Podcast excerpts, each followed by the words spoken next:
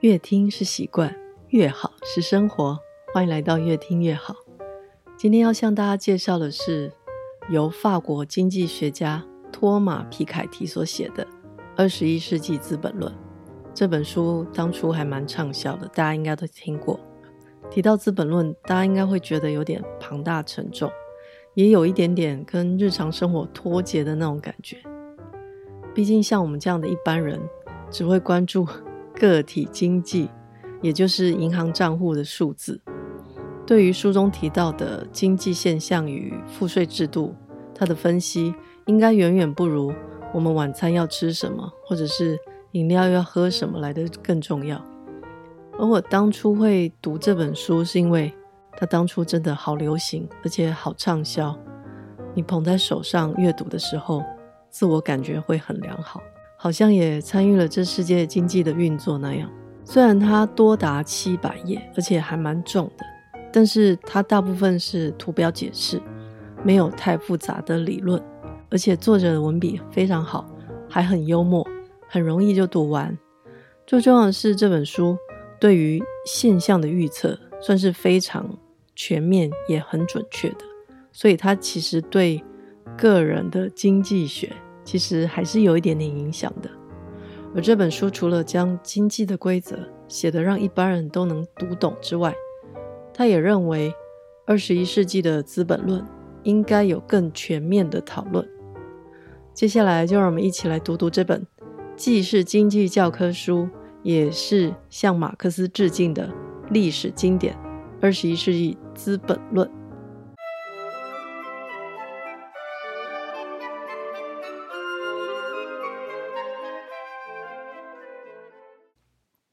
这本书最有趣的地方是，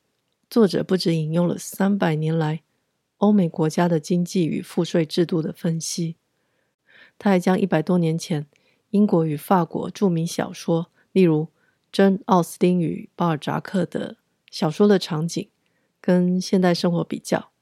例如在《傲慢与偏见》书里面写的那些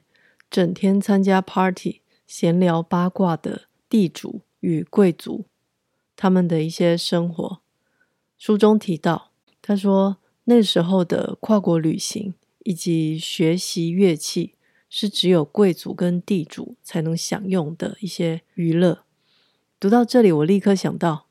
我在救国团参加过的暑期旅游，在大学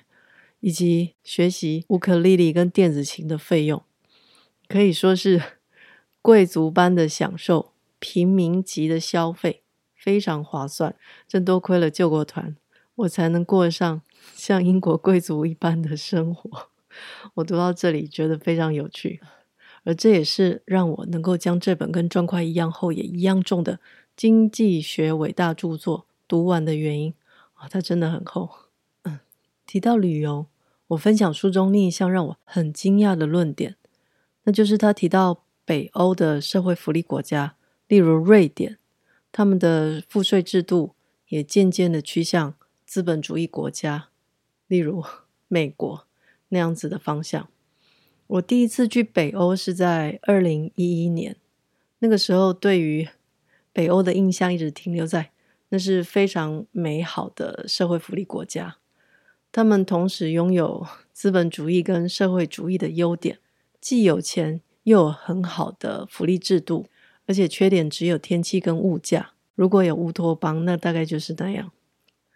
但是当我坐邮轮从瑞典到芬兰的时候，我看到邮轮上面的北欧人，每一个都推着大型的超市购物车，将酒一打一打的放进车子里，简直像我们的中原普渡拜拜那样。我们是 归类为零食饮料。他们是一箱一箱的红酒跟 whisky，还有伏特加，都要扛回家，在冬天的火炉前面慢慢喝。那个画面让我非常的震撼。大家想象一整车的酒，诶，而且他们可能只喝一两个月就要再来买。我那时候就想，外国的月亮不一定比较圆，但是北欧的太阳一定比较冷，真的很冷，因为他们冬天日照很短。算是一个 高纬度的冷冻库，谁都很容易喝大量的酒。这是可以理解的现象，不一定是生活苦闷嘛。但是当我穿着很暖的 Gore-Tex 外套走在赫尔辛基的市中心街道的时候，我看到的一个很奇特的景象，就是路边会有好几个，他的面孔有点像中东，又有点像是印度年轻的女生，他们只穿着一件薄薄的外套，好像是要引起路人的同情那样。他们就坐在路边，然后一动也不动，前方放个小纸杯，向路人乞讨。然后我有看一下，我那时候很想说纸杯太小了，要投钱可能比较不方便。我那时候才觉得，应该不是只有气候的问题，可能经济或移民的政策也有影响。所以，再好的福利国家也会有社会问题，而路边乞讨不一定是赋税不公平。那个时候我才觉得，要了解一些经济学的概念很重要，不是只有用在股市投资，而且还要能够用在预测未来。我们个人的未来也许是可以从八字或星座命盘看一个大概，但是一个国家的趋势发展，必须要从经济数字来观察，而其中的赋税制度是关键中的关键，也是这本书的重点。它不只涵盖了欧洲、美国与亚洲前几大的经济强国，他们的经济数字。最重要的是，它的数据来源涵盖了三百年来这些国家财富分配的情况，可以说是地理范围跟历史足迹都全包了，滴水不漏，根本不让其他经济学者有反驳他的空间。而他这本书最重要的就是要证明。不平等螺旋，也就是大者很大，小者永远是在底层。他书中以精确而且有说服力的数据显示说，当财富到达一定的数字水平之后，不论个人或者是组织，它都能够大者很大，但是小者要变大的几率非常非常的困难。而他也提到，只要将已经高到安全数字，应该是天文数字的资产。交给专业的投资人，例如桥水或者是先锋基金，甚至是波克夏之类的，这些资产就能够变成一直下蛋的金鸡母，不止钱滚钱，还能够用钱打造让下一代衣食无虞的城堡。这点非常的吸引我。就某种层面看来，这本书好像在推销 ETF，所以他就预测出二零二零年的法国将会有百分之七十的财富。是由继承而来的。我不清楚台湾的数字是多少，但猜想应该有百分之六十的水准吧。由他的这个论点，就是不平等螺旋这个论点来看，他有点悲观的说，极度的不平等只会引发社会革命，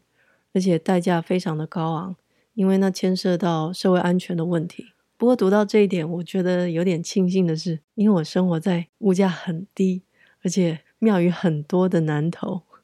我觉得我应该还算安全，因为经济是跟我们的生活息息相关，而经济数字大部分都是代表着实实在在白花花的银子从这里跑到那里的趋势，数字绝对不会是虚构的散文，